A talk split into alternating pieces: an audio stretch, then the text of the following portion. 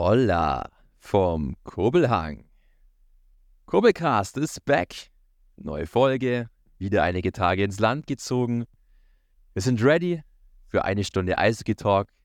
Und zwar im einzig wahren, und ich wiederhole mich, im einzig wahren Füssner Eishockey Talk, nämlich dem Kurbelcast, der heute, wie immer, präsentiert wird von mir, von Max Edinger und von meinem kongenialen Partner, der, wir haben es nachgeforscht, mehr als 567 Gehirnzellen hat, definitiv, und der vor allem auch bei sieben verschiedenen Oberligavereinen tätig war und hoffentlich mindestens sieben verschiedene Yoga-Übungen am Wochenende getan hat, um mal runterzukommen ein bisschen. Ich begrüße den einzig wahren Yogi-Bären hier in der Runde, Yogi Noak. Herzlich willkommen im Kurbelcast. Hallo, hallo. Freut mich wieder hier zu sein auch äh, mit nur 500 Gehirnzellen anstatt einer Milliarde oder was mir dazu gesendet wurde. Also auch vielen Dank an alle, die da äh, sehr interaktiv unserer Sache zuhören und mir das dann gesendet haben, dass ich aufs, äh, aufs Unterste beleidigt wurde hier und quasi als Gehirn amputiert dargestellt werde. Aber ähm, nein, äh, alles gut, freue mich hier zu sein. Eine Woche rum und wieder Kubelcast-Time. so schaut's aus. Und ich finde trotzdem, dass diese Einleitung letztes Mal schon wirklich grandios war. Und diese heute hoffentlich auch. Ich hoffe, du bist zufrieden.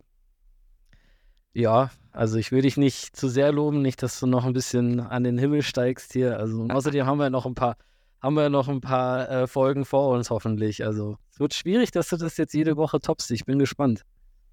Ich werde mein Bestes geben und deine Statistikliste ist unendlich lang. Da wird mir sicherlich nicht die Inspiration ausgehen. Also da, lieber Yogi, brauchst du dir keine Sorgen machen. Du hast es schon erwähnt, es war wieder ein langes Eishockey-Wochenende. Viele Tage liegen zwischen dem letzten Post Podcast. Podcast. Geht schon wieder gut los mit dem Versprechen. Du, ähm, Yogi, wie geht's dir? Hast du dich ein wenig erholen können? Am Wochenende stand ja nur ein Testspiel für den EV Fürsten an. Wie geht's dir?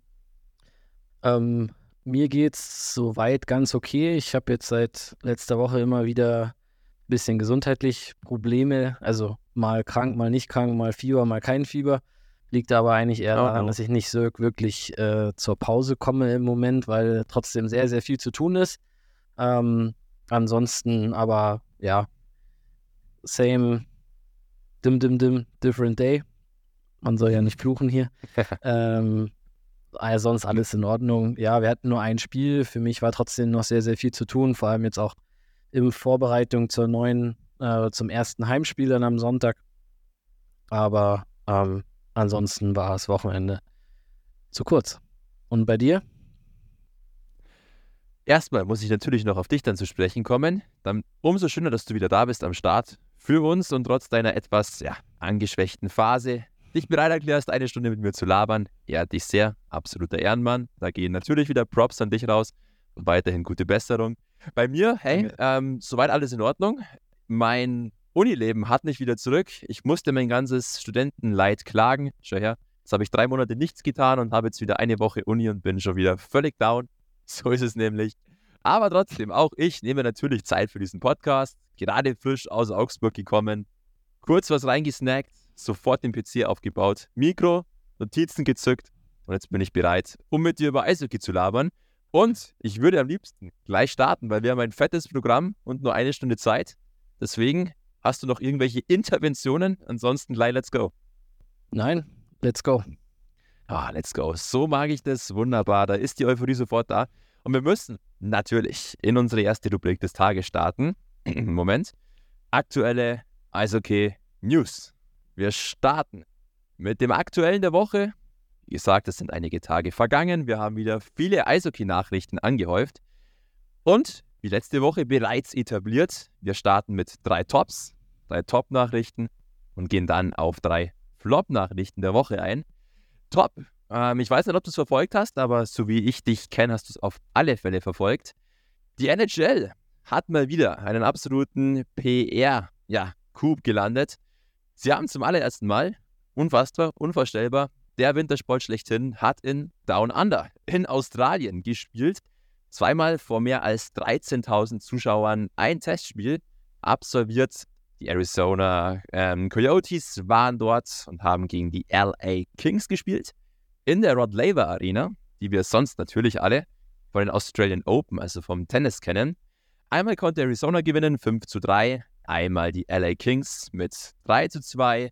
Sonst ein paar nette Geschichten mit dabei, unter anderem das mit Jordan Spence, ein gebürtiger Australier, bei den Kings mitgespielt hat, zwei Assists bei diesem Spiel gelandet hat. Ähm, also es gab da ganz, ganz viele Stories, es wurde groß aufgezogen. Nett war auch, dass das Training nicht stattfinden konnte, weil es zu warm war und das Eis tatsächlich in dieser Halle angeschmolzen ist. Ähm, top, deswegen, weil die NHL weiter expandiert und sich für nichts zu schade ist. Ich könnte mir durchaus vorstellen, dass vielleicht auch ein paar sagen Flop, weil warum muss man Eishockey in Australien spielen? Natürlich, aber zuallererst mag ich nochmal deine Meinung hören. Wie siehst du das? Ist es ein Top-Wert oder wie schätzt du das allgemein ein? Also ich denke, dass es ein Top-Wert ist, ähm, weil das Spiel einfach international auch beworben werden muss und es ist einfach die beste Liga der Welt. Es sind die besten Spieler. Es ist egal, ob das ähm, im September, im April oder sonst wann ist. Und ähm, ich denke, dass es vor allem halt jetzt äh, nicht für die europäischen oder auch nicht für die nordamerikanischen Fans gemacht wurde, sondern halt für die australischen. Also es gibt ja auch schon seit Jahren ähm, eine australische Liga, die ja durch äh, sage ich mal, Südhalbkugel dann immer in unserem Sommer auch stattfindet. Deswegen war es bei denen jetzt wahrscheinlich auch genau das Highlight, weil da die Playoffs wahrscheinlich auch fertig sind. Noch mal mit einem Spieler zusammengespielt, der, der Hutch, also der Maximilian Hadraschek, der hat im Sommer mal äh, eine Saison in Neuseeland gespielt. Und ähm, ich kenne auch ein paar andere, die im Sommer äh, da runtergeflogen sind, um da so ein, so ein paar Showspiele zu machen, um das Spiel da ein bisschen zu bewerben. Ähm, war für die auf jeden Fall immer eine, ein super Trip. Und generell, ich finde es top. Ähm, auch das Tor von dem, ähm, ich glaube, Logan Cooley oder Cooley oder wie er heißt, äh, war abartig. Also jeder, der das noch nicht gesehen hat, einmal googeln bitte. YouTube. Äh, das, das lohnt sich auf jeden Fall. Und ähm, nein, das Spiel muss sich genauso wie Fußball rund um den Globus abspielen. Dann ähm, wird es umso interessanter und umso besser für alle. Absolut. Ähm, ich teile da grundsätzlich deine Meinung. Klar, man kann auch durchaus diese Gegenargumentationen verstehen. Ist aus umwelttechnischer Sicht so sinnvoll. Man hat unter anderem dann auch dieses ganze Equipment für ein Eisstadion mit mehreren Containerschiffen einmal quer über den Ozean verschiffen müssen. Ist natürlich, wie gesagt, sicherlich auch zweischneidig zu bewerten. Trotzdem, aus sportlicher Sicht war es ein geiles Event. Der Rookie von Arizona heißt genau richtig Logan Cooley, dem wird eine große NHL-Karriere nachgesagt. Und wie Yogi Noak richtig gesagt hat, einfach mal kurz auf TikTok gehen und da einfach unter Logan Cooley, es ploppt sofort auf. Unfassbarer Move. Richtig lässig. Ähm, bevor wir zum nächsten Top gehen, muss ich dich natürlich fragen, was schätzt du denn? Wie viele Australier spielen aktuell in der NHL?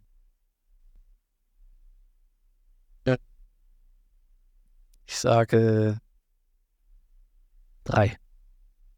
Nicht schlecht, es sind zwei. Einmal eben dieser Jordan Spence, der nur ein gebürtiger Australier ist, aber eigentlich die kanadische Staatsbürgerschaft besitzt. Und dann es noch einen gewissen Nathan Walker, der eigentlich ein Brite ist, in Cardiff geboren wurde, aber eine australische Staatsbürgerschaft hat. Also ein komplett richtiger Australier ist gar nicht vorhanden, nur zwei halbe. Aber trotzdem, fand ich ganz netten Side-Fact. Und Eishockey, wie du schon sagst, wird immer globaler, ist jetzt auch in Down Under angekommen. Ähm, jetzt haben wir gerade die NHL besprochen. Wir wollen sofort daran anschließen mit dem zweiten Top, der nicht direkt NHL ist, aber doch irgendwie. Denn wie du sicherlich weißt, Yogi Noak, ab Januar 2024 wird nicht nur ein neues Jahr beginnen, wir uns alle schon drauf freuen, vielleicht schon gute Vorsätze genommen haben, sondern es geht auch das weibliche Pardon der NHL an den Start, die PWHL. Eine Frauenliga, multiprofessionell, soll irgendwann mal auf dem Niveau der NHL fungieren, eben mit Frauen. Sechs Teams, die da starten, die mich persönlich sehr an die Original Six der NHL erinnern. Die ersten sechs Franchises werden sein Montreal, Toronto, Boston, New York, Minnesota und Ottawa. Das alleine schon mal eine positive Nachricht. Was jetzt aber noch hinzukommt. Letzte Woche fand der offizielle Expansion Draft statt wo also diese sechs Teams ihre Spieler, ihre Kader zusammenstellen für nächstes Jahr. Und wir dürfen Sandra Abstreiter, die deutsche Nationalkeeperin, wir dürfen ihr gratulieren. Überragend, geht auf deinen Nacken, Respekt. Ich hätte nämlich als erste Deutsche überhaupt geschafft in diese neue weibliche NHL, wurde in Runde 12 an 68. Stelle von Ottawa gepickt und hat gute Chancen, sich um den Stammkeeperplatz da in Ottawa zu duellieren. Eine Deutsche in dieser weiblichen NHL. Erstens dazu deine Reaktion. Zweitens, wie siehst du dieses Projekt weibliche NHL? Also auch von mir herzlichen Glückwunsch. Ich finde es ganz toll und super, ähm, dass da jetzt auch direkt von Anfang an schon eine deutsche Spielerin dabei ist. Wir haben ja auch beim EV Füssen einige Mädels, die den Sport ja auch ähm, betreiben und teilweise ja auch schon in der Nationalmannschaft sind.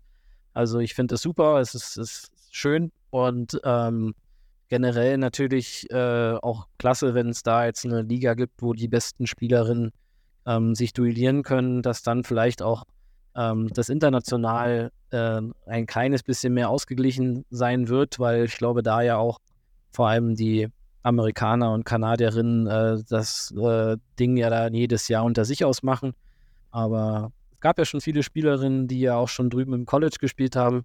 Ähm, auch eine ehemalige Füssnerin-Spieler, äh, Jenny Haas, war auch mal da drüben.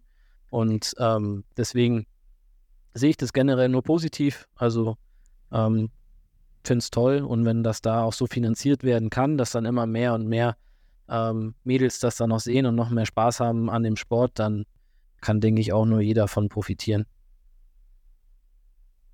Schließe ich mich zu 100% an. Ich finde auch, dass es Zeit wurde für diese Liga tatsächlich. Die Frauen waren jetzt ja öfter auch schon bei den NHL All-Star Games mit am Start und haben da in den verschiedensten Skills Competition bewiesen, dass sie wirklich mithalten können. Und das Damen-Eishockey generell, finde ich, hat sich echt sehr positiv entwickelt in den letzten Jahren. Letztens auch gesehen bei der Weltmeisterschaft der Damen. Deutlich mehr Tempo drin. Macht Spaß zuzusehen. Dieser Schritt ist der einzig logische und tut, glaube ich, auch dem Damen-Eishockey weltweit einfach gut. Einzige kritische, was so ein bisschen beäugt wurde, war, dass jetzt bei diesem Draft hauptsächlich eigentlich der allergrößte Teil, ich habe gelesen, über 80 Prozent der Spieler nur aus Nordamerika gepickt wurden. Ganz, ganz wenige Europäerinnen und dabei eben Sandra Abstreiter mit dabei. Vielleicht wird sich das auch nochmal ein bisschen ändern, dass da die Europäer noch mehr Zugzug gewinnen. Und dann kann man da, glaube ich, wirklich auf ein spannendes Projekt blicken. Und ich bin gespannt vor allem auch, wie es sich dann weiterentwickelt hinsichtlich Anzahl an Teams. Jetzt mit sechs ist das Ganze natürlich noch etwas überschaubar. Aber ich glaube echt, dass da was Gutes entsteht. Und ja, ich freue mich. Für wen drückst du die Daumen? Wahrscheinlich für die Canadiens, oder? Ja, natürlich. Go, Habs, go. Go, Leafs, go. Das muss ich dir noch beibringen. Da hast du definitiv noch Defizite. Also, der erste kleine Konflikt für heute ist angezettelt. Wir haben zwei Tops besprochen. Wir müssen natürlich noch zum dritten Top gehen. Und da war es sehr schön in der DEL, dass die bisher sieglosen DEL-Teams das Wochenende gerockt haben. Düsseldorfer EG konnte den ersten Saisonsieg einfahren gegen Spitzenreiter Köln. 4 zu 3 nach Penalty-Schießen. Applaus, Applaus.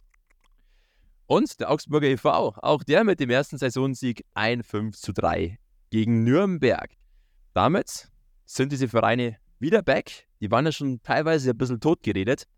Tut der Liga, glaube ich, generell gut, wenn auch diese Zugpferde, die EG und AIV, jetzt sportlich wieder ein bisschen in die Bahn finden.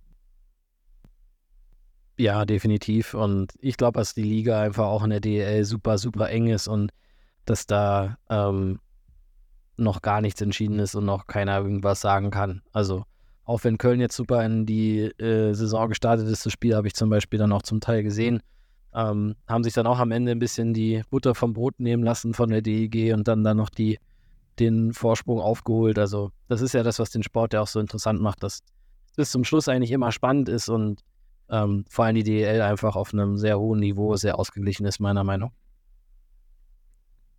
Finde ich auch. Vor allem das Niveau steigt weiterhin und trotzdem rücken die Teams immer enger zusammen, was durchaus ein positiver Trend ist und positiv zu erwähnen ist. Wenn jetzt du auf die ersten DEL-Spieltage zurückblickst, welches Team hat dich besonders positiv überrascht und welches vielleicht besonders negativ? Mm, also ja, die, die Kölner Haie natürlich. Also ich glaube, den Saisonstart hat man sich da auf jeden Fall erhofft. Ob er dann jetzt auch so oder dass jetzt auch so gekommen ist, äh, denke ich, ähm, ist schon ein bisschen überraschend. Freut mich aber auch. Also ich bin ja ein ehemaliger Junghai, deswegen habe ich da ein bisschen mehr Sympathien. Ähm, dahin. Aber ähm, was mich sehr positiv ansonsten überrascht hat, war jetzt zum Beispiel das Spiel München gegen, gegen Mannheim am Sonntag. Also das war wirklich ein Spiel, äh, was eigentlich einen Final- oder Halbfinalcharakter hatte. Also die beiden Mannschaften, die haben sich richtig gegeben. Das war super, super schnell, super hart, äh, technisch Wahnsinn. Also wirklich ähm, allererste Sahne für den dritten oder vierten Spieltag, was das jetzt war. Ähm, auch mit, ja, scheiden sich ja die Geister, aber auch mit einem Fight und äh, allem drum und dran, viele Tore. Also das war wirklich, ähm, fand ich, wo ich es jetzt gesehen habe, war ich wirklich sehr überrascht, auch taktisch, was da die beiden Teams aufs Eis gebracht haben. Ähm, negativ habe ich jetzt eigentlich gerade niemanden im Kopf, weil, wie gesagt, ähm, die Spiele sind super eng und äh, selbst wenn jetzt Augsburger Düsseldorf erst am Sonntag das erste Spiel gewonnen hat, ähm, so be it. Also ich würde da jetzt niemanden negativ sehen und ähm, positiv ist, dass es wieder da ist, dass eigentlich überall äh, gefühlt sehr viele Zuschauer sind. Das ist ganz wichtig. Das ist nicht nur in der DL wichtig, sondern auch in der DL2 und in der Oberliga, dass die Zuschauer jetzt auch wieder mehr und mehr zurückkommen, wie vielleicht auch vor Corona oder noch mehr. Und ähm, deswegen denke ich, super bis jetzt.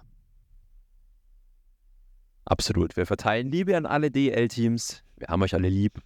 Ich finde auch, dass wirklich da wenig hervorzuheben ist. Vielleicht so ein klein wenig finde ich die Schwenninger Wild Wings sehr stark, überraschend stark.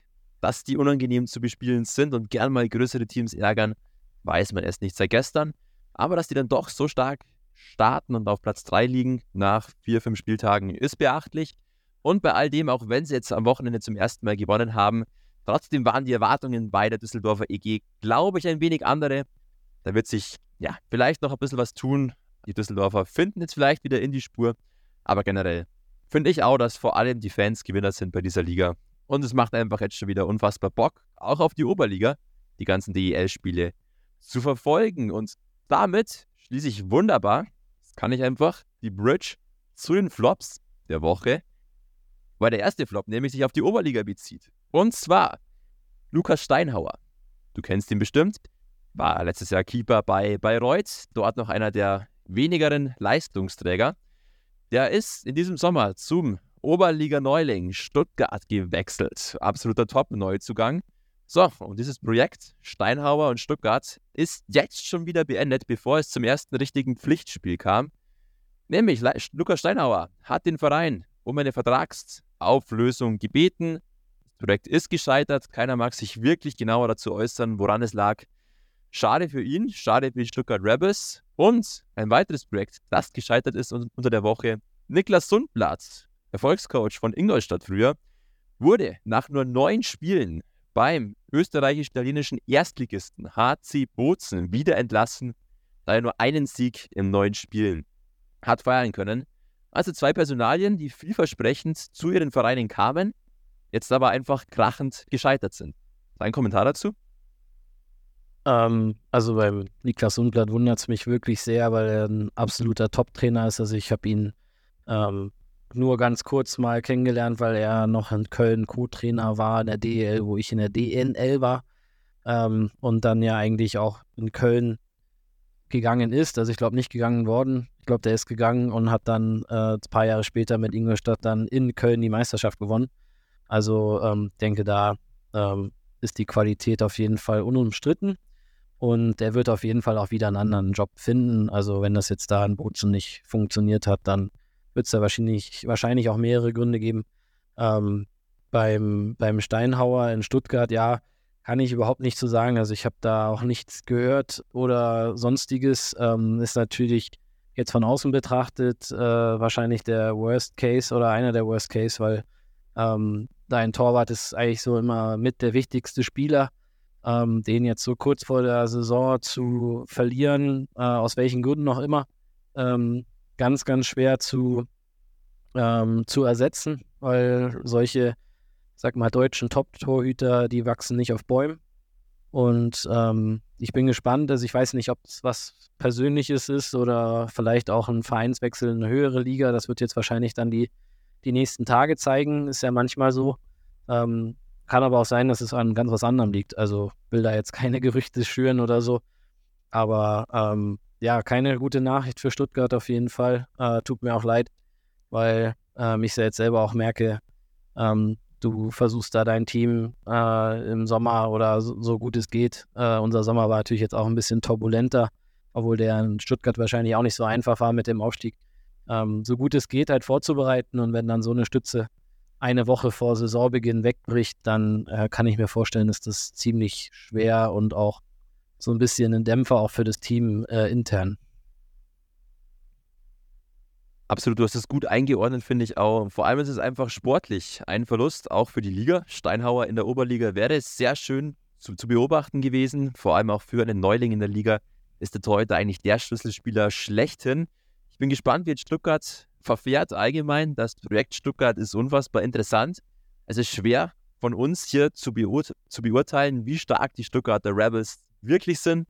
Testspiele sind da auch nicht allzu aussagekräftig ja, jetzt haben sie diesen sportlichen Verlust da hinnehmen müssen. Ich bin gespannt, was passiert, wohin Lukas Steinhauer geht. Auf alle Fälle schließe ich mich dir an. Hoffentlich geht es ihm persönlich gut und es ist da alles safe.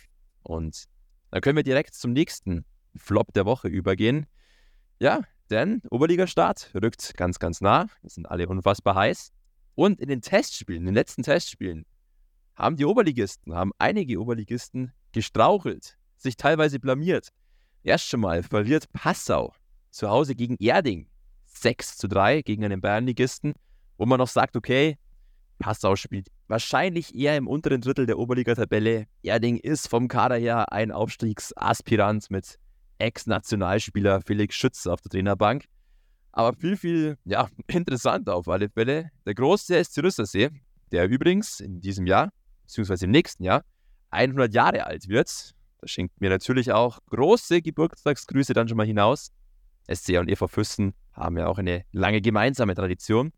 Auf alle Fälle der große SCR, die Legende, hat sich zu Hause im Testspiel gegen Bayernligist Heißenberg mit 0 zu 3 blamiert. War auch so wirklich in der Zeitung geschrieben, Blamage für den SCR. Unter anderem ein Doppelpack von Ex-Schongau-Spieler Ryan Murphy für die Peißenberger. Ähm, wir, wir haben schon oft gesagt, Testspiele wollen wir nicht überbewerten. Es ist ganz viel rumprobieren, oft nicht zu viel ernst nehmen. Aber im letzten Test zu Hause, wo heimischer Kulisse 0 zu 3 gegen einen Bayernligisten verlieren, ist trotz alledem eher ungünstig, oder? Ja, also ich glaube, vorgestellt hat man sich das definitiv anders. Ähm, ich weiß jetzt nicht, ob Garmisch da äh, jetzt auch komplett war oder wie der Kader war. Da habe ich jetzt nicht so die Zeit gehabt, um da genau reinzuschauen. Also auf der anderen Seite kann man es vielleicht aus garmischer Sicht ein bisschen sich äh, positiver sehen, dass meistens, wenn die Generalprobe in die Hose geht, dann ist, der, ist die Premiere umso besser.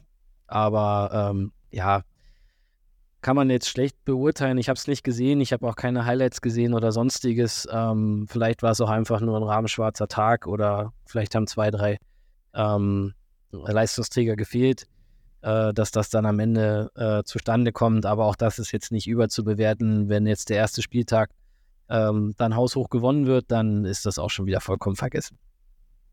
Und bei Erding muss ich auch dazu sagen. So sieht ziemlich aus. Ähm, ja, also bei, bei Erding, wenn man sich da die, den Kader anschaut, äh, mit äh, Dimitri Petzold im Tor, dann ähm, Elia Oswald jahrelang DL, DL2, Oberliga-Verteidiger äh, im Sturm, Thomas Splihal, der Aufstiegsheld von Landshut, Matheson jahrelang ähm, Import in der Oberliga, Leon Abstreiter, Max Forster, also Philipp Michel, das ist schon eine Mannschaft, die eigentlich meiner Meinung nach in der Bayernliga ähm, nicht zu suchen hat von dem Kader her. Also äh, da zu verlieren, ähm, ist, denke ich, jetzt äh, ja keine Schande, hört sich jetzt immer so, so blöd an, aber ähm, das ist nun mal so, dass auch die die Oberliga oder manche Oberliga-Vereine auch finanziell äh, unter der unter den Top-Bayern-Liga-Vereinen äh, anzusiedeln sind. Das muss man einfach auch klipp und klar so sagen. Und deswegen ähm, denke ich mal, auch da, äh, Passau spielt nicht ohne Grund in der Oberliga, weil sie es auch wollen, weil sie es auch durchziehen mit vielen jungen Spielern. Das muss man auch ähm, denen auch irgendwo mal hoch anrechnen. Und natürlich, dass das von außen dann immer blöd aussieht oder dann äh, negativ gesehen wird, ist ja klar. Will ja keiner ne, gegen den Liga äh, unteren, sage ich jetzt mal, verlieren. Aber ähm, da muss man auch mal eine Lanze brechen. Finde ich gut, dass du das machst. Und da finde ich, laberst du auch keinen Kaber. Das ist absolut richtig eingeordnet. Gerade die Passau ja auch wirklich mit einem extrem jungen Kader, mit vielen Eigengewächsen, gehen da sicherlich ihren Weg und Erding wird ganz klar da im Konzert der großen Bayernligisten vorne um den Aufstieg mitspielen. Mit Miesbach, mit vielleicht dem HC Landsberg. Man weiß nicht genau, was Kloster sie macht, aber es gibt sicherlich einige Vereine und Erding ist da sowas von mit am Start. Übrigens auch cooles Team, nette Menschen da auch in der Vereinsführung. Durfte ich jetzt schon im Rahmen der letztjährigen Bayernliga-Saison kennenlernen. Auch Felix Schütz, super sympathischer Kerl, unfassbar bodenständig, trotz seiner Historie, trotz seiner ganzen Rekorde und Zahlen, die er aufgelegt hat. Also dementsprechend bleiben wir da mal ganz entspannt. Beim SC Rüssersee ist auch so ein Ding, da neigt man gerne mal unentspannt zu werden und nervös zu werden. Na klar, der Verein hat einfach unfassbar viel Tradition, da steckt ganz viel dahinter. Aber ich glaube auch da, dass der SC Rüsselsee rein vom Kader her wirklich eigentlich sehr gut aufgestellt ist. Und auch, übrigens, einer der sehr, sehr wenigen Oberliga-Vereine, ich meine sogar der einzige deutsche Oberliga-Verein in diesem Jahr, der nicht alle Kontingentplätze besetzt hat, sondern sich noch einen Platz aufgehoben hat, um nochmal während der Saison nachzurüsten, sollte es sportlich vonnöten sein. Man hat gesagt, nein, den können wir uns erstmal sparen wir vertrauen auf den bisherigen Kader. Also auch das ist ein ganz interessanter Ansatz. Ich glaube aber, dass Batö auch noch eine Position frei hat, wenn ich mich nicht irre. Das ist natürlich jetzt ein sehr guter Einwand von dir. Den sollte ich eigentlich direkt parallel schnell nachrecherchieren. Mache ich sofort, das klären wir auf. Während du bitte auf den letzten Flop der Woche reagierst, und zwar ja, auf, die, auf den schwachen DEL2-Start der bayerischen Clubs. Von fünf bayerischen Vereinen in der DEL 2 sind Stand jetzt nur einer für die Playoffs qualifiziert. Klar, wir sind unfassbar früh in der Saison, alles in Ordnung. Trotzdem, wenn man sich das Tabellenbild anschaut, etwas traurig, dass nur Landshut auf Rang 6 steht und alle anderen bayerischen Vereine ab Platz 10 in den Playdowns folgen. Rosenheim und Kaufbeuern, beide mit zwei Niederlagen am Wochenende. Hm, wie würdest du das Ganze einschätzen? Rosenheim letzte Woche noch sehr gehypt, jetzt relativ deutlich auf den Boden der Tatsachen zurückgeholt worden. Vielleicht doch nicht so einfach, dieser Übergang in die DL2, oder? Ja, also einfach definitiv nicht, da gebe ich dir recht. Ähm, aber auch da, ähm, ich würde da die Kirche auch noch mal ein bisschen im Dorf lassen. Also äh, auch Kaufbeuern hätte jetzt am Sonntag ähm, gegen Selb auch gewinnen können, nach, äh, nach Penalty-Schießen verloren. Ähm, und äh, Rosenheim Derby gegen, ähm, gegen Landshut. Wenn Landshut das Spiel verliert und Rosenheim gewinnt, dann ist es genau andersrum. Äh, also die ist es ja auch noch total eng. Da ist die große Überraschung für mich eigentlich Krimitschau. Aber ähm, auch noch viel zu früh, um da jetzt äh, was zu sagen. Ähm, klar, es ist eine, eine Momentaufnahme, aber ich denke, dass da die unsere bayerischen Vereine ähm, trotzdem wieder eine gute Rolle spielen werden. Ich glaube auch, letzten Endes stabilisieren sich dann und die bayerischen Vereine doch recht gut und vor allem Kaufbeuern hatte wirklich wenig Spielglück in den letzten Spielen. Wird sicherlich nochmal zurückkommen. Da drücken wir auch alle Daumen. Im Allgäu hält man zusammen, vor allem hinsichtlich Kooperationspartner. Jetzt habe ich gerade die aktuelle Kaderliste vom EC Bad Tölz offen, weil das kann ich mir nicht bieten lassen. Das muss ich sofort nachrecherchieren. Ich Beides ist schwer einzuschätzen tatsächlich. Sie haben auf alle Fälle Topi Piponen, den Finnen am Start. Sie haben Zach Herman, den Ami. Und dann haben sie noch mit Jakob Oberhöller einen Italiener im Kader. Ich bin mir nicht sicher, ob der wirklich durchgehend spielt oder auch U20 Bartöl spielt. Sollte der nicht U20 Bartöl spielen, ist er tatsächlich als Italiener auch ein Kontingentspieler und dann hätten sie drei im Kader. Aber grundsätzlich würde ich jetzt mal sagen, zwei als Kontingentspieler eingeplante tatsächlich mit Zach Herman und mit Tobi Piponen. Und Steven Dieg ist inzwischen auch Deutscher. Ja, okay. Ja, also du hast teilweise recht, teilweise Unrecht. Ich habe teilweise recht, teilweise Unrecht. Wunderbar, oder? Ja, lassen wir so stehen. Ich glaube, das ist ein junger. Ähm, lassen wir so stehen. Die 2005er Jahrgang, 18 Jahre, würde ich jetzt nicht als Import äh, sehen. Also ich glaube, dass das noch ein Nachwuchsspieler ist. Okay, du hast recht. Es stimmt. ich gebe nach, okay. Wunderbar. Hey, aber wir haben die Rubrik des Tages. Aktuelle Eishockey News, Tops und Flops wieder mal durchgearbeitet. War wieder viel los. Und wir wollen sofort weiterspringen in das nächste kleine Thema, was wir heute nicht besonders groß strecken wollen. Und zwar der Throwback. Der Rückblick spielerisch auf das Wochenende vom EV Füssen. Gab hier nur ein Testspiel am Freitag gegen Miesbach. Ein 4 zu 1 Erfolg. Ähm, bloß ganz kurz, Yugi, vielleicht deine Einordnung zum Spiel, ob alles funktioniert hat und ob vor allem auch alle Spieler gesund aus diesem Test hervorgegangen sind. Ähm, ja, aus dem Test sind eigentlich alle gesund rausgekommen. Tobi Bader hat ein bisschen Probleme mit der Schulter. Das ist, weiß ich jetzt nicht, ob das von dem Spiel ist oder noch die ähm, Sachen aus den letzten Jahren, wo er immer mal wieder leider äh, Schulterverletzungen hatte. Ähm, ansonsten Spiel war, denke ich, ganz ordentlich. Ähm, haben auch das erste Mal jetzt zwei äh, Volllizenz-Spieler dabei gehabt, den Leon Sivic, der letztes Jahr schon dabei war, und Luca Kinzel von der ähm, DNL aus Kaufbeuern. Und ähm, ja, ich denke, es war die richtige äh, Antwort auf das Spiel am Sonntag in Miesbach, was wir ja leider verloren haben.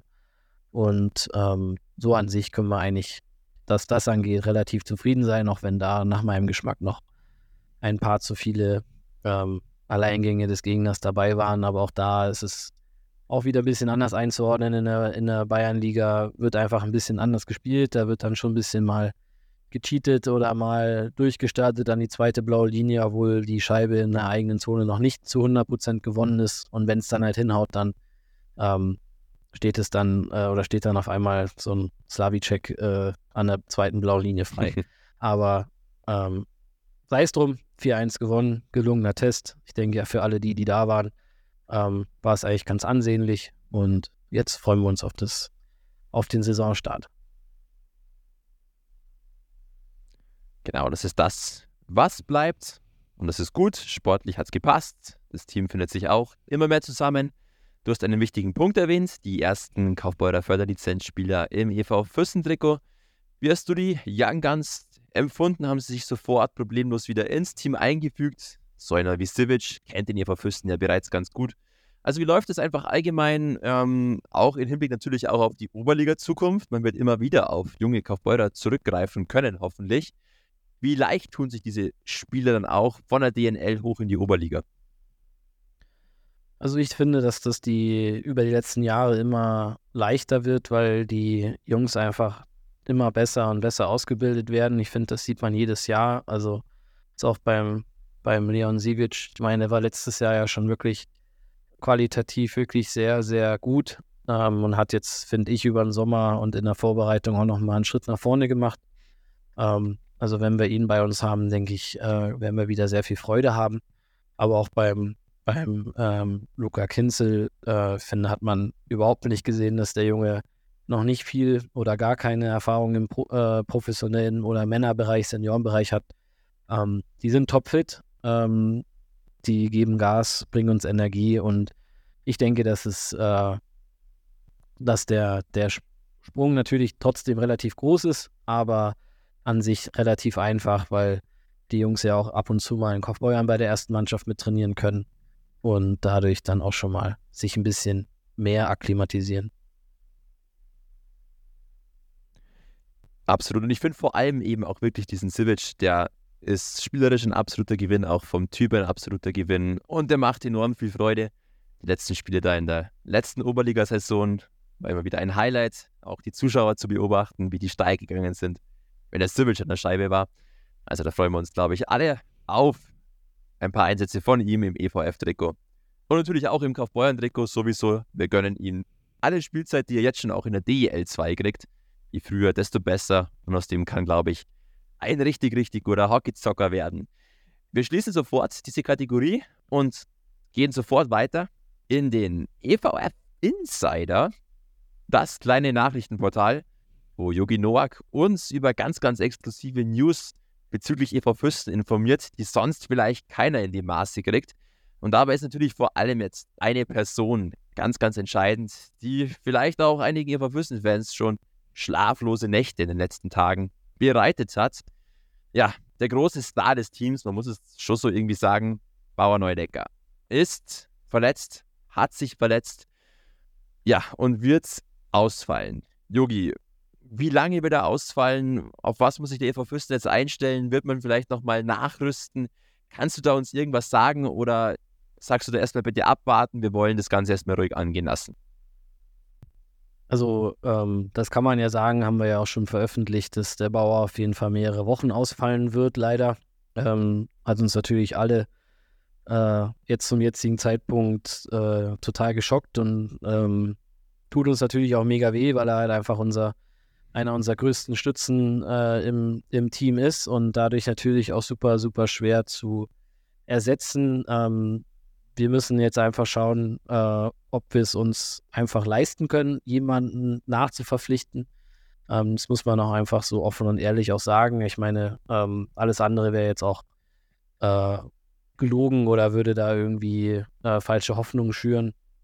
Wir halten unsere Augen und Ohren und alles weitere natürlich offen und wenn da irgendwas kommen sollte, was äh, möglich wäre, dann werden wir das natürlich auch machen. Aber ähm, wenn ein Verein in einer Saison über 340.000 Euro Schulden gemacht hat, wie er der EV leider letztes Jahr gemacht hat. Und trotz der großen Spendenbereitschaft, auch da nochmal vielen, vielen Dank an alle, ähm, bleibt der Verein trotzdem noch auf einem großen Minus sitzen. Und da ist es jetzt einfach für uns, für die neue Vorstandschaft, ähm, super wichtig, dass wir es einfach bewerkstelligen können, dass es äh, vielleicht auch, also jetzt nicht nur diese Saison, sondern auch über die nächsten Jahre weitergeht.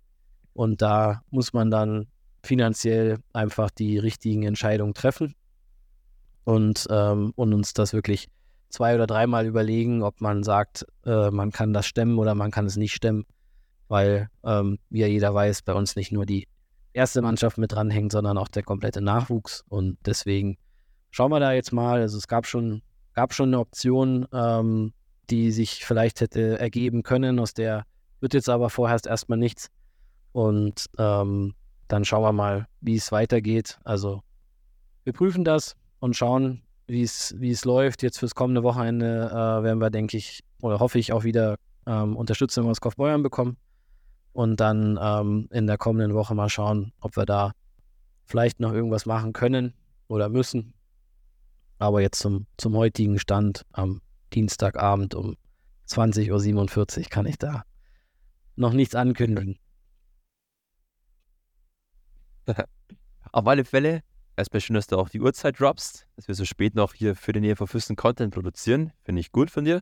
Zweiter Aspekt, du hast, glaube ich, mit dieser Antwort alle EV Füssen-Fans erstmal besänftigt und vor allem auch ins Positive gewogen, dass da auch mit dir jetzt in der Führung einfach keine voreiligen Schlüsse mehr getroffen werden und man versucht, vernünftiges Sportmanagement zu betreiben. Und ich glaube, das ist gerade das, was auch so ein wenig verloren gegangen ist in den letzten Jahren tatsächlich beim EV Füssen so ein bisschen das Vertrauen auch in die Vereinsführung, dass einfach nur noch vernünftige Sachen getrieben werden und man nicht über das eigene Ziel hinausschießt. Dementsprechend ist es ja auch ein Bekenntnis gegenüber Bauer Neudecker, jetzt zu sagen, Junge, kurier dich aus, wir kriegen das alles hin, wir vertrauen weiter auf dich und ersetzen dich nicht. Wir lassen jetzt bei dem Bauer einfach gesund werden. Das ist auch das, was ich noch sagen wollte. Einfach gute Besserung an Bauer Neudecker. Die Verletzung, ich weiß auch ein paar Details, ist nicht allzu angenehm und ist einfach ja an sensiblen Punkten am Körper. Da muss er wirklich Ruhe geben und wir hoffen natürlich einfach, dass er dann schnell wieder zurückkommt. Der Mann, der in 53 Spielen, Jogi Noak, wie viele Punkte letztes Jahr erzielt hat? In oh Gott. Ja, ja, ja. Was? 68. Der Sportvorstand. 68? Schlecht. 69, ja. Yeah. Sehr schön. Also, auch auf der Statistikwelle schwimmt der Yogi Noak mit, hat er alles im Griff und dementsprechend bleibt erstmal stehen, dass der Kader des Eva Fürsten ansonsten recht stabil daherkommt, außer eben Bauer Neudecker und ein paar kleinere Blessuren, die jetzt aber sonst nicht weiter tragisch sind. Und so kann man doch ganz gut diesen EVF-Insider abschließen und voller Vorfreude und Euphorie optimistisch an das kommende Wochenende denken. Wie du weißt, nach aktuellen Eishockey News, nach einem kurzen Throwback, nach einem kurzen EVF Insider Abstecher, kommt unsere liebste Zeit, nämlich Spielzeit. Wir dürfen wieder spielen hier in diesem Kurbelcast. Wieder unsere zwei bereits etablierten Spiele. Yogi Noak ist bestimmt schon heiß auf das erste Spiel, das wie immer heißt, wer ist das? Bei diesem Spiel wer es noch nicht kennt, ich werde gleich drei Facts zu einem Eva Füssen-Spieler aus dem aktuellen Kader vorlesen. Nicht unbedingt eindeutige Sachen. Und Yogi Noak muss versuchen zu erraten, welcher Spieler seines Kaders, mhm, seines Kaders, denn damit gemeint ist. Yogi, bist du ready? Hast du inzwischen die Namen der letzten Wochen notiert und weißt dementsprechend, was du schon vorab ausschließen kannst? Ehrlich gesagt nicht, ne. Ja, eine große Enttäuschung macht nichts. Du kannst es ja auch so, du hast ja genug Gehirnzellen, haben wir herausgefunden. Mhm. Dementsprechend starten wir sofort in die erste Persönlichkeit des heutigen Abends. Dieser junge Mann hat 52 DL2-Spiele absolviert, und zwar für den SC Rüssersee und die Ravensburg Tower Stars. Darf ich, darf ich schon, äh, soll ich schon was sagen oder darf ich noch nicht? Wenn du, wenn du ein Schnellkommer bist, darfst du schon gleich rausschießen. Manuel Malzer ist es. du bist ein Fuchs. Jürgen Noack hat ihn natürlich sofort erraten. Manuel Malzer. Die zweiten Facts wären auch gewesen, dass er ein Oberliga-Journeyman ist. Hat in der Oberliga für Regensburg, für Lindau, für Sonthofen, Herne, Passau und Landsberg gespielt. Und der dritte Fakt wäre gewesen, dass er im Nachwuchs kurz in Fürsten war, aber dann hauptsächlich Augsburg und auch Kölner Haie. Manuel Malzer, Neuzugang vom HC Landsberg.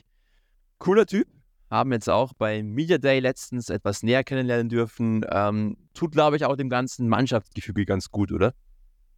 Ja, unbedingt. Ich kenne ihn ganz gut, weil wir in Sonthofen schon zusammengespielt haben. Und ähm, denke ich, eine ganz, ganz wichtige Personalie nach den Abgängen in der Verteidigung. Und mich freut es für den Manu, der ist gebürtiger Füssener und der E5 ist sein Heimatverein, auch wenn er auch schon im Nachwuchs ähm, dann äh, ein paar andere Stationen hatte und freue mich, dass er da ist und ja, zu einfach deine Fragen hier.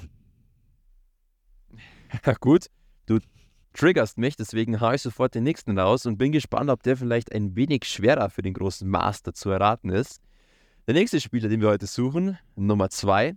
Dieser Spieler stammt aus dem Nachwuchs des ERC München. Ähm, äh, müsste äh, Tim Flammern sein, oder? Das gibt's doch gar nicht. Unfassbar. Richtig. Tim Flammern, 21 Jahre alt, gebürtiger Münchner, EHC Nachwuchs. Nächster Fakt wäre noch gewesen, dass er in der U20 DNL Regensburg gespielt hat und dann erst wieder 2021 zum EVF zurückkehrte nachdem er bereits 2018 mal für ein Jahr in der U17 bei den Fürstern gespielt hat.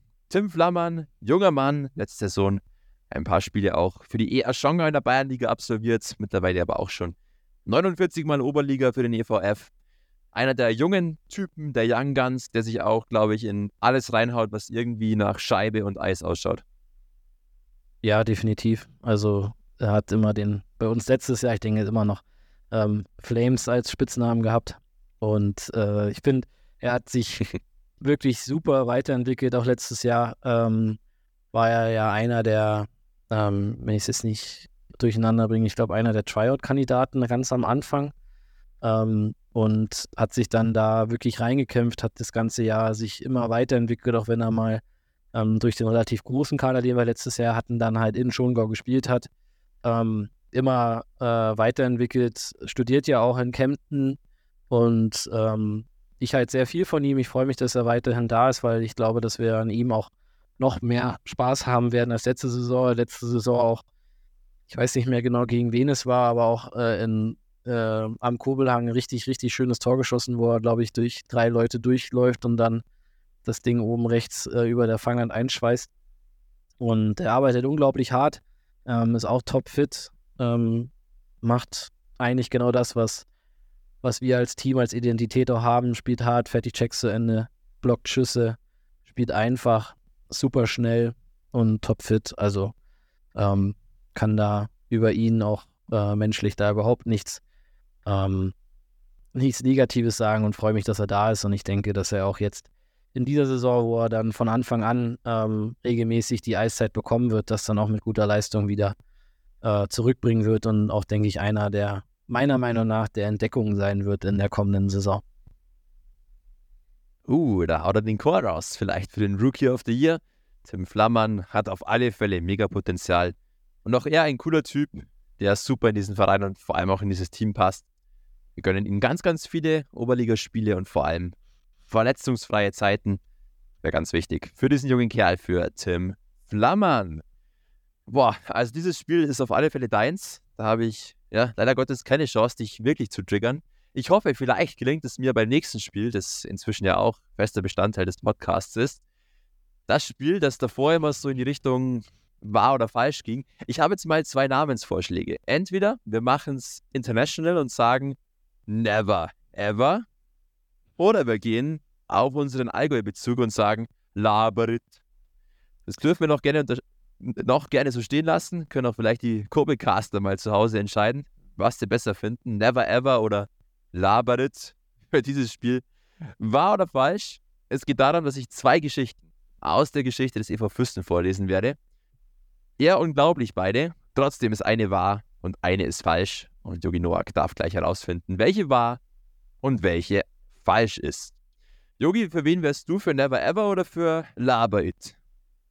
Für Laber It. Ich glaube nicht auch. Ich finde Laber It auch ziemlich lässig und passt doch irgendwie ganz gut zu mir.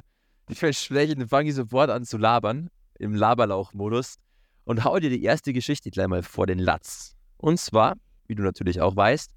1982 ist der EV Füssen nochmal all in gegangen und wollte an die früheren Erfolge der 70er Jahre anknüpfen. Man hat das Kiesling-Du zurück nach Füssen geholt.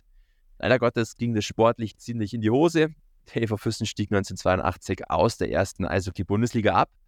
Und dann kam das, was kommen musste. Im Februar 1983 ging der große EV Füssen vor den Konkursrichter und musste aufgelöst werden. In der Folge wurde ein neuer Verein gegründet, der Eislaufverein Füssen. Und von dem Kader, der 1982 noch mit, mit den Ambitionen eines möglichen Meistertitels in die Saison gegangen war, blieben am Ende nur noch drei Spieler übrig. Das ist die eine Geschichte. Die zweite Geschichte. Die sofortige Rückkehr des EV Füssen in die erste Eishockey-Bundesliga war nach dem Zwangsabstieg sofort das große Ziel. Und obwohl die sportliche Entwicklung trotz vieler, vieler Abgänge durchaus positiv ver verlief, geriet der EV Fürsten erneut in eine schwere finanzielle Schieflage. Was folgte, war ein zweiter Konkurs und ein erneutes Aus für den erst gegründeten EV Fürsten. Der Verein war nun endgültig im Amateur-Eishockey angelangt.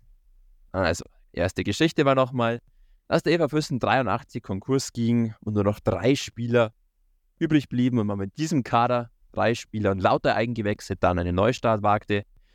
Und die zweite Geschichte war, dass der EV Fürsten nach dem Konkurs gleich nochmal Konkurs ging und in das Amateur-Eishockey verfiel. Wie schauen wir aus? Also der, der Back-to-Back-Konkurs ist falsch, sage ich. Das zweite ist falsch und das erste ist richtig. Heute bist du definitiv nicht zu schlagen lieber Yogi Noak. Ich verneige mich vor dir, ich ziehe meine Kappe, oder besser nicht, weil sonst reiße ich hier die ganze Mikroausstattung vom Tisch. Aber auf alle Fälle hast du recht, natürlich hast du recht. Die zweite Geschichte ist falsch, ist ausgedacht. Eva Füssen musste nicht Konkurs und Konkurs gehen. Allerdings, es hat nicht lang gedauert, dass der Eva Füssen dann doch wieder in finanzielle Schieflage geriet. Es war durchaus so, dass der EV Füssen nach diesem ersten Zwangsabstieg weiterhin mit finanziellen Problemen zu kämpfen hatte ein erneuter Konkurs, besonders 1986, dann in aller, aller, allerletzter Sekunde noch abgewendet werden konnte, in dem private Geldgeber gefunden wurden. Endgültig vorbei mit dem professionellen Eishockey in der ersten, zweiten Liga war es dann 1992, als dann der Absturz in die Oberliga folgte, der man sich dann auch seitdem befindet, mit, der kleinen, mit dem kleinen Zwischenspurt in Richtung Bezirksliga mal abgesehen. Aber grundsätzlich war das der geschichtliche Verlauf. Und die erste Geschichte war richtig. Yogi, ich muss mir schwerere Sachen für dich ausdenken. Für dich, für dich ausdenken. Kasus ist mein Ding. Für dich ausdenken, weil kann nichts weitergehen, dass du hier Vollgas absahnst. Das ist bodenlos. Ja, ich meine, es ist natürlich auch schwierig äh, bei den Jungs, weil ich die, also bei den, bei denen jetzt ja ähm, da muss ich oft raten, um ehrlich zu sein. Aber ähm, wenn es um die Jungs geht, die kenne ich eigentlich fast alle sehr, sehr gut. Deswegen äh, ist es da wahrscheinlich ein bisschen leichter. Macht nichts, ist ja auch gut und es zeigt ja auch nur nach außen, dass du dich wirklich mit dem Kader auseinandergesetzt hast, und mit deinen Spielern. Auch das gehört, glaube ich, dazu und ist auch nicht bei jedem Sportvorstand in einer leitenden Position bei so einigen Eishockey-Vereinen vorhanden. Ähm, dementsprechend alles gut, schön, freut mich. Wir haben auch dieses Kapitel wieder super abgeschlossen. Nähern uns dem Ende des Podcasts. Wir müssen noch ganz kurz ein wenig das Gaspedal durchdrücken, um noch die Rubrik What's Next abzuarbeiten, wo es darum geht, dass wir einen kleinen Blick vorauswerfen auf das kommende Wochenende. Und jetzt haben wir die, die schöne Situation, Oberliga geht wieder los. Heißt, wir müssen auch immer einen ganz, ganz kleinen Blick darauf werfen, welche Teams überhaupt auf den EV Fürsten treffen und wie sich diese Teams im Laufe des Sommers entwickelt haben. Nur ganz grob, ganz kurzer Überblick über den Kader und wie man sie allgemein einzuschätzen hat. Der erste Gegner am Freitag ist gleich mal ein absoluter Brocken. Vielleicht der Überfavorit, vielleicht sogar der größte Favorit der letzten Jahre in Sachen Oberliga. Die Heilbronner Falken sind in der Oberliga angelangt und haben für Oberliga-Verhältnisse ein massiv fetziges Team am Start. Ich zähle, Moment, 1, 2, 3, 4, 5, 6, 7, 8, 9, 10, 11, 12, 13, 14, 15, 16 Zugänge bei 18 Abgängen, wo man sich erst denkt, hm, okay, stabil. Und dann schaue ich auf den zweiten Blick mal auf die Namen, die diesem Verein jetzt beigetreten sind. Und da schlackerst du eigentlich durchgehend mit den Ohren. Routiniers wie Robin Just, der bei den, bei den Hannover Scorpions zu absoluten Leistungsträgern dazugezählt hat. Ein Sam Verels, der bei Rüssersee im letzten Jahr stark performt hat. Super Kontingentspieler, der inzwischen die deutsche Staatsbürgerschaft hat. Als Kontingentspieler die beiden Wernerson Liebeck Zwillinge, Pontus und Linus, zwei Schweden, die bei Duisburg im letzten Jahr die Oberliga Nord wirklich kurz und klein geballert haben mit einmal 104, einmal 93 Punkten. Unfassbares Du, da jetzt das neue, die neue Offensivgarantie bei den Falken. Ansonsten auch immer noch Patrick Berger im Tor, absoluter Topkeeper von Regensburg aus der DEL 2 gekommen. Corey Mapes, auch ein alter Routinier, der schon seit 2017 bei Heilbronn spielt der Kader ist wirklich massiv und ich glaube, da gibt es nur eine Richtung, nämlich nach oben ganz klar Aufstiegsaspirant schlechthin, oder? Ja, einer der, einer der Aufstiegsaspiranten, definitiv, ähm, wie du es gesagt hast. Ganz starker Kader. Ähm, auf der anderen Seite, klar, wenn du jetzt aus der DL2 absteigst, dass du dann da ähm, auch einen guten Kader in der Oberliga oder in der ersten Oberligasaison brauchst, ist klar. Ich denke, dass das Ziel auch sein wird, dass sie es wieder versuchen, hochzukommen. Andererseits denke ich, dass der, dass die Blue Devils Weiden nochmal um ein ähm, Vielfaches tiefer besetzt sind als, als Heilbronn, aber ich stimme dir da vollkommen zu. Also, wenn du da jetzt mal siehst, die Top 4 Verteidiger, Kuschel Mapes, Pavlu Supis, das sind eigentlich alles DL2-Verteidiger. Ähm, auf die beiden Zwillinge bin ich auch gespannt. Die sollen wirklich sehr gut sein. Ähm, auf wen ich gespannt bin, ist der Tim Detig, der äh, war jetzt die letzten Jahre in Weißwasser. Der hat mir da eigentlich auch immer schon sehr ganz gut gefallen. Ähm, mich jetzt gewundert, dass er den Schritt in die Oberliga macht. Aber ähm, ja, ist ein super Team, wie du gesagt hast. Patrick Berger im Tor war doch, war glaube ich auch im Tor als, ähm, als äh, Rosenheim, äh, nicht Rosenheim, Regensburg aufgestiegen ist. Also meiner Meinung nach auf jeden Fall stimme ich dir zu. Ähm, Top 3 Team der Oberliga Süd. Vielen lieben Dank, dass du mir zustimmst. Das ist sehr schön. Das treibt auch gleich meine, meine Eishockey-Expertise massiv nach oben. Und ich finde es wirklich beachtlich. Man sollte mal bei den Duisburger nachfragen, wo eigentlich deren Kontingentspieler aus dem letzten Jahr geblieben sind. Gibt es nämlich eine Antwort. Alle drei bei Heilbronn. Auch, oh, schwieriger Name, Uula Huski Oula Uski, typisch finnisch halt, auch der Finne, es ist ja in Duisburg, auch der hat massiv gepunktet, 58 Spiele, 73 Punkte. Alle drei Kontingentspieler von Duisburg jetzt in Heilbronn, alle drei Granaten. Team sonst gut besetzt. Einziges Ding, wo ich dir auf alle Fälle recht geben muss, der Kader ist nicht absolut tief besetzt, sondern auf alle Fälle top, aber sollten sich da ein paar Leistungsträger verletzen, könnte es vielleicht durchaus interessant werden. Aber im Grunde, wie gesagt, Top 3 stimme ich dir zu. Jetzt fahrt man dann nach Heilbronn. Wie kann man so ein Spiel gegen einen natürlich favorisierten Gegner am besten angehen? Sagt man von vornherein, man lässt die Falken einfach mal spielen, kommen und versucht eher auf Konter zu setzen? Oder geht man da mit der Prämisse ins Spiel, wir spielen mit, wir greifen selber an und ärgern so die großen Falken? Ja, also ich denke, dass ähm, wir in jedem Spiel da auch gut vorbereitet sein werden durch Johanni, ähm, der die Jungs da sehr gut einstellen wird. Ähm, ist natürlich schwierig, äh, immer, also ich fand es immer schwierig, wenn du gegen Mannschaften spielst, die du, gegen die du jetzt jahrelang nicht gespielt hast. Ähm, immer schwer einzuschätzen. Du kennst die Halle nicht, du kennst die Zuschauer nicht. Denke, dass da einiges los sein wird zum Saisonstart, ähm, hoffe ich zumindest für die Heilbronner. Und, aber das macht auch den Reiz aus, da äh, hochzufahren, einfach ähm, zu kämpfen, unangenehm zu sein, unser Spiel zu spielen. Ähm, klar, du wirst es nicht äh, schaffen, gegen die Mannschaft auch auswärts dann da 60 Minuten deinen Stiefel zu spielen. Du wirst dich ein bisschen anpassen müssen, was Heilbronn macht. Aber ähm, umso cooler wäre es, glaube ich, wenn wir da den, den ersten, den ersten äh, Punkt oder die ersten Punkte holen könnten. Aber ähm, ja, sehr schwierig einzuschätzen, wie du gesagt hast. Es ist halt auch eine komplett neu zusammengestellte Mannschaft, 16 Neuzugänge. Ähm, kann man schwer äh, voraussagen, aber ähm, ich habe da vollstes Vertrauen in die Jungs. Äh, letztes Jahr haben wir auch mehrere, ähm, mehrere Favoriten geärgert und geschlagen und deswegen ähm, muss das Spiel auch erstmal gespielt werden. Eine schöne Phrase, finde ich gut. Aber du hast natürlich absolut recht damit. Ich finde auch, dass man sich als EV Fürsten auf alle Fälle nicht ducken muss vor den Falken. Auch die müssen sich erstmal einspielen. Und das ist vielleicht die große Chance, dann da auch Kapital draus zu schlagen. Wenn da mal die Scheibe reinfällt und du dich dann vielleicht eher ein bisschen defensiver zentrierst, hey, dann werden vielleicht auch die Heilbronner zu kämpfen haben, die Punkte dann zu entführen. Trotzdem mag ich dich jetzt noch abschließend fragen, ähm, was tippst du denn für dieses Spiel? Weil ich finde, wir sollten ein kleines Kobelcast-Tippspiel etablieren, um endlich herauszufinden, wer der einzig wahre Experte von uns zwei ist. Das würdest du, also du willst deine Expertise durch Glücksspiel äh, untermauern. Äh, Finde ich interessant. Äh, bevor genau. ich tippe, ja, also bevor ich das tippe, auch nochmal an alle, die zuhören.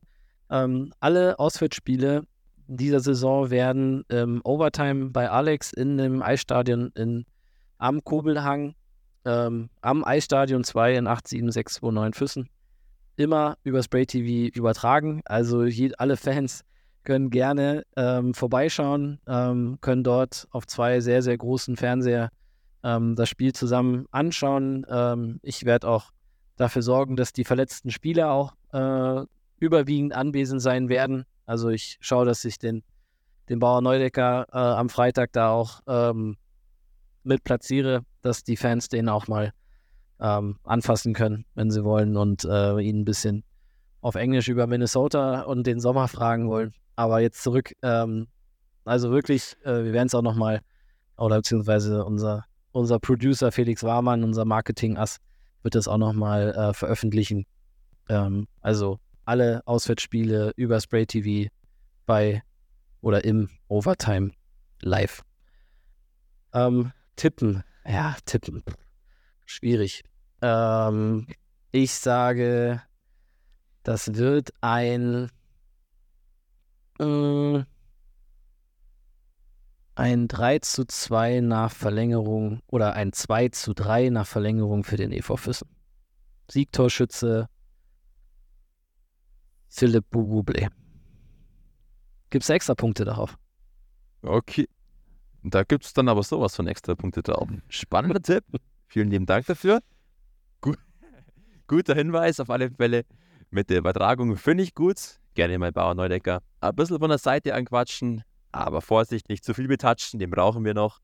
Ähm, ich bin grundsätzlich ein Lebensoptimist und gehe immer positiv ins Leben und ans Leben heran.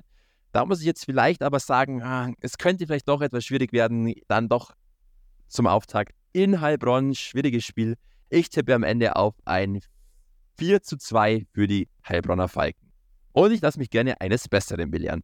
Ganz, ganz gerne sogar. Super, wir haben es gleich geschafft. Wir haben aber noch ein zweites Spiel am Wochenende und zwar zu Hause gegen einen alten Bekannten, vor allem aus der letzten Playoff-Serie. Das Team, das an dieser Ortschaft liegt, wo, ich habe es extra nachgelesen, der südlichste Leuchtturm Deutschlands vorhanden ist, sowie der einzige Leuchtturm in Bayern.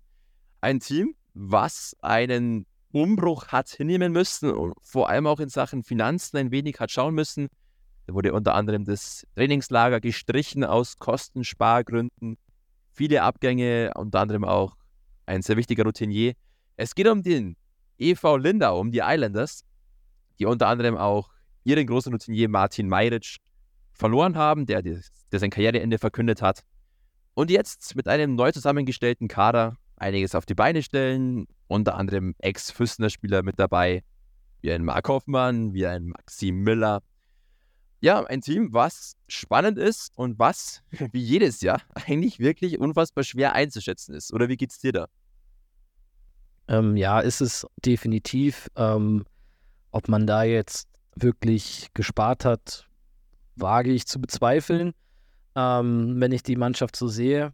Aber ähm, ja, ist schwierig zu sagen. Also ich denke, die, äh, oder meiner Meinung nach hat sich äh, Lindau verstärkt. Also hat äh, mit Cacciola, dem ähm, Walker Sommer und dem Nikola Strodel somit die drei besten Stürmer aus ähm, Landsberg sich geangelt. Ähm, dann hat man ja den Vincent Meyer und ja, wie du schon gesagt hast, die ähm, Füssener, sage ich, nenne ich sie jetzt einfach mal, Mark Hoffmann, Stiefenhofer, gehalten. Ähm, ja, schwer einzuschätzen. Ich denke, dass sie sich auf jeden Fall verbessert haben zur letzten Saison, auch weil der Trainer ähm, ja jetzt auch geblieben ist, der, der John äh, Zisinski. Und deswegen, ja, es wird spannend. Also ich fand die, die äh, Pre-Playoff-Serie war wirklich, war wirklich super. Ähm, da haben wir ja dann, obwohl wir ja so viele Verletzte hatten, das dann noch geschafft, ähm, das 1-0 zurückzuholen, nachdem wir das erste Spiel verloren hatten. Deswegen denke ich auch, dass es für die Zuschauer super interessant wird, weil da war wirklich sehr viel Pfeffer drin in der, in der Serie und das wird es jetzt auch am Sonntag wieder. Schließe ich mich absolut dir an. Und vor allem sind die Duelle gegen Lindau eigentlich immer irgendwas Besonderes, oft auch eklig in Lindau zu spielen. Kennen wir ja alle die Geschichten mit dem Stadion da. Und grundsätzlich auch der Spielweise der Lindau Islanders, die ist oft etwas unberechenbar. Einerseits körperlich, einerseits aber auch ja, durchaus taktisch, spielerisch raffiniert. Ich bin gespannt, wie die Lindauer am Freitag spielen und dann vor allem natürlich auch am Sonntag in Füssen. Auch da wieder die Frage an dich, lieber Jogi Noak. Wie schauen wir aus auf dem Tippbrett? Was tippst du denn für dieses Spiel am Sonntag? Da tippe ich ein 3-1 Heimsieg. Ich falle in den Chor des Heimsiegs. Ich sag, hm, was machen wir? 3-2. Ich sag 3-2. 3-2 Heimsieg für den EV Fürsten Jogi Noak, ein 3-1. Ist notiert. Wir werden dann nächste Woche beim nächsten Podcast abchecken, wer recht behalten hat und einen traumhaften Start in die Tippspielsaison hinlegt. Somit ist Lindau gut abgearbeitet oder hast du da noch irgendwas zu ergänzen, irgendeine Personalie? Na, oder? Passt soweit. Nee, also ich finde es, ähm, also man sieht halt, dass es ein nordamerikanischer Trainer ist, drei nordamerikanische ähm, Imports jetzt, ähm, ist immer so ein Zeichen. Aber ich fand, seitdem der neue Trainer dann da war letztes Jahr, haben sie sich dann auch wirklich sehr gut ähm, verbessert. Aber nee, ansonsten denke ich, sind ja sehr viele bekannte Spieler auch da geblieben von letzter Saison. Ähm, und dann lassen wir uns mal überraschen. Lass dich überraschen. Ein wunderschönes Schlusswort für diesen Podcast. Wir sind am Ende angelangt. Wir haben sogar ein paar Minuten unser Limit überschritten, aber es war heute wirklich gerechtfertigt. Es gab viel Spannendes zu berichten, viel passiert in den letzten Tagen. Und hey, wir sind einfach unfassbar heiß, was die kommenden Tage anbelangt. Den großen Start in die Oberligasaison 2023 2024 Dementsprechend bitte sehen Sie uns diese 5 Minuten Überzug nach. Auf alle Fälle will ich nochmal sagen, lieber Yogi, ich wünsche dir einen wunderschönen Start in die neue Spielzeit. Viel Glück, viel Segen auf all deinen Wegen und vor allem natürlich auch viel Erfolg und Gesundheit sowie persönlich für dich als auch für den ganzen Eva Füssen-Kader. Ich weiß nicht, was du dir persönlich für den Freitag vorgenommen hast. Wirst du mit nach Heilbronn fahren?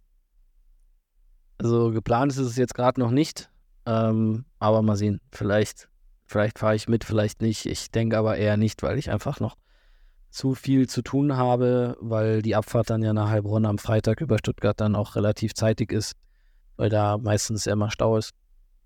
Aber ähm, nein, aber vielen Dank für deine, für deine Wünsche, für deinen Segen. Ähm, können wir alle gebrauchen. Und äh, ich hoffe, dass, dass sehr viele Fans uns am Sonntag beim ersten Heimspiel ähm, unterstützen werden. Es wird auch einen Fanmarsch geben, was ich sehr, sehr cool finde, ähm, dass da die Fanbeauftragten das ins Leben gerufen haben. Ähm, also jeder, der da Lust und äh, Laune hat, kann da sehr, sehr gerne mit dabei sein. Ich denke, dass das echt cool ist und auch ein super Zeichen von unseren Fans. Ich freue mich drauf. Ich freue mich, dass es jetzt endlich losgeht, dass der, der Kurbelhang dann wieder äh, brennen wird und, ähm, und dann freuen wir uns drauf, dass es endlich wieder um Punkte geht und dass wir da alle Gott sei Dank dabei sein dürfen.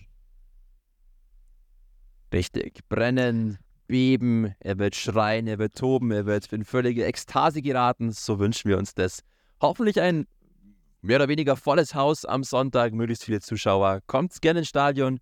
Das Team hat es sich auf alle Fälle verdient, die volle Unterstützung zu erfahren. Und ich glaube, der Sommer hat wieder gezeigt, dieser Verein ist nicht das, was viele immer von ihm behaupten. Er ist nicht tot, sondern er lebt und vielleicht sogar so stark wie noch nie zuvor. Der Zusammenhalt im Sommer war unfassbar und nur durch diesen Zusammenhalt und durch dieses Leben im Inneren gibt es diesen Verein in dieser Form noch und deswegen dürfen wir überhaupt uns am Wochenende wieder über Oberliga Eishockey freuen. Dementsprechend es ist so viel Harmonie gerade in die Air. Wir müssten das Ganze jetzt zu einem guten Ende bringen.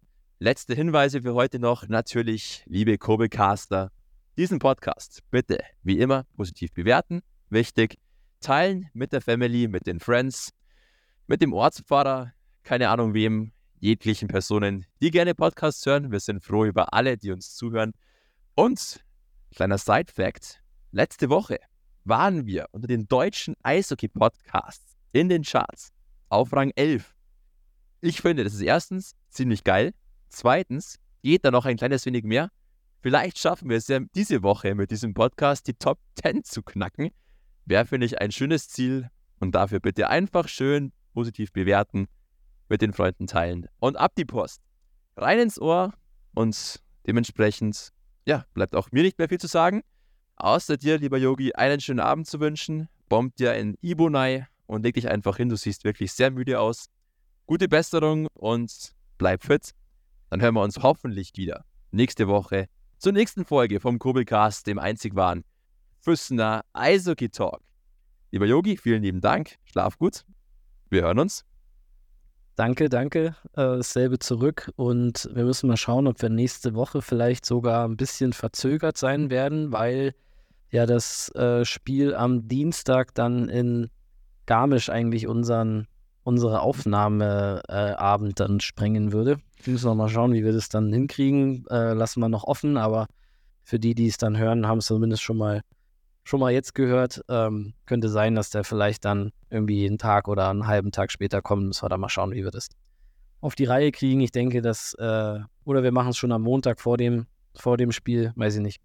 Müssen, müssen unsere Producer im Hintergrund dann äh, entscheiden. Ich sehe den Felix Warmann schon jetzt wieder mit den Augen rollen und sich an die Stirn fassen. Oh Gott, oh Gott, wieder nur Stress mit den zwei Haubentauchern. Aber wir finden auf alle Fälle eine Lösung. Und wir lassen Sie nicht alleine, der Kurbelcast läuft weiter, weil es uns einfach Spaß macht und ich hoffe, Ihnen macht es genauso viel Spaß, liebe Kurbelcaster. Also, jetzt aber wirklich Laberlauch-Modus am Ende. Schönen Abend noch, lieber Yogi, schön mit Ö und bis zum nächsten Mal. Danke, ciao, ciao.